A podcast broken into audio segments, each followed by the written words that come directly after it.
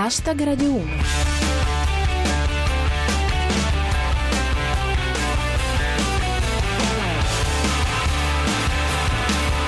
Buonasera a tutti e benvenuti a Hashtag Radio 1. Chi vi parla è Giulia Blasi e questa è la vostra rassegna quotidiana del meglio di Twitter.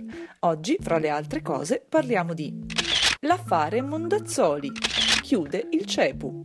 Milan-Napoli 0 a 4. Hashtag Radio 1. L'operazione è talmente grossa che ha già un nome giornalistico, Mondazzoli. Dopo mesi in cui se ne parlava, Mondadori ha effettivamente acquisito il settore libri di RCS, una mossa che potrebbe non piacere all'antitrust, ma nessuno sembra troppo preoccupato. Commenta Mauro Fodaroni. Berlusconi ha comprato pure Rizzoli. Ora per il monopolio della letteratura italiana non gli rimane che il profilo Twitter di Flavia Vento. I numeri dell'operazione, secondo Andrea Bertora. Mondadori adesso detiene il 40% del mercato dell'editoria, che corrisponde alla vendita di una decina di libri l'anno. Come fa notare Paolo De Santis, Berlusconi acquista la Rizzoli per 127 milioni. Una libreria al posto del portiere può tornare utile. L'osservazione di Lia Celi. Anche con la fusione Mondazzoli in Italia gli editori restano più numerosi dei lettori. Infine, l'opinione di Madia Elena Bosch. Mondadori acquisisce RCS Libri. Ancora una volta siamo al 40%. Restiamo in ambito culturale. CEPU Grandi Scuole chiude i battenti. L'ultima spiaggia degli studenti che potrebbero, ma non si impegnano, ha problemi finanziari enormi, un debito con il fisco altrettanto enorme e una folla di tutor e collaboratori inferociti per il mancato versamento dei compensi. La fine di un'era raccontata da Alexandro Mantovan. CEPU Grandi Scuole chiude. Non ha retto la concorrenza delle università albanesi. L'ultima parola a Gianni Cooperlo con la K. Chiude il CEPU, tanto la buona scuola è uguale e costa meno. Traveling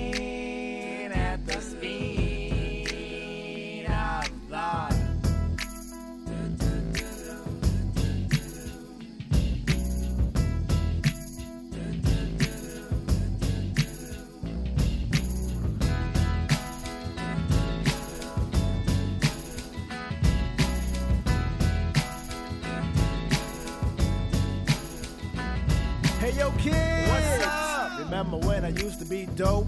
Yeah, I own a pocket full of fame. but look what you're doing now. I know. Well, I know. I lost touch with reality. Now my personality is an unwanted commodity. Believe Can't it. believe I used to be Mr. Steve Austin on the mic. Six million ways I used to run it. I guess Oscar Goldman got mad. Cause I got loose circuits. So loose, I so be the mother goose with eggs that seem to be.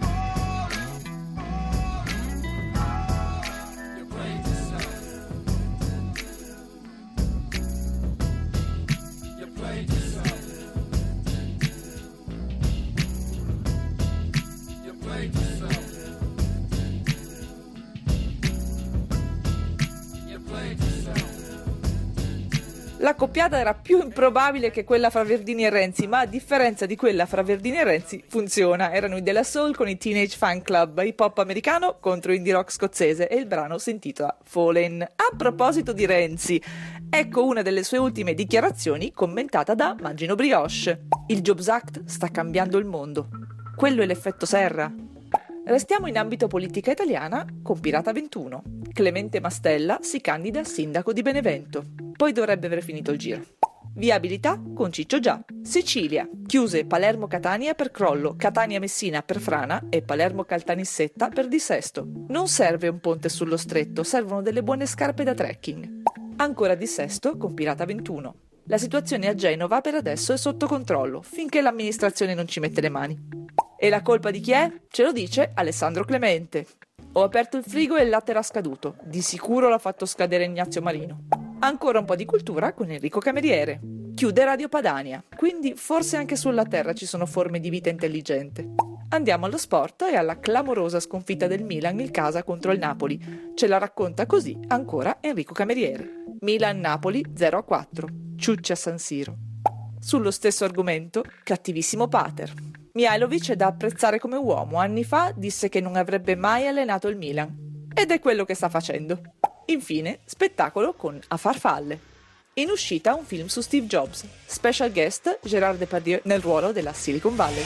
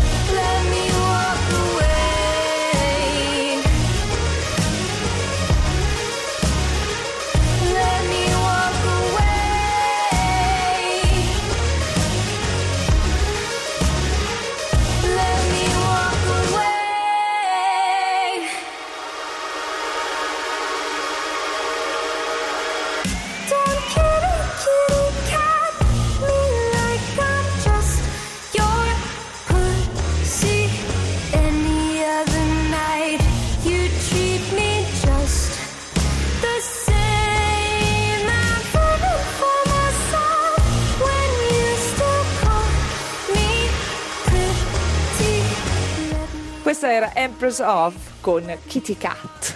Hashtag Radio 1 finisce qui, se volete commentare con noi le notizie di attualità seguite il nostro profilo Twitter at hashtag Radio 1 e usate cancelletto hashtag Radio 1 oppure venite a trovarci sulla nostra pagina Facebook. Come sempre ringrazio il nostro regista Cristian Manfredi e vi do appuntamento a domani alle 19.25 per una nuova puntata. Da Giulia Blasi è tutto, adios!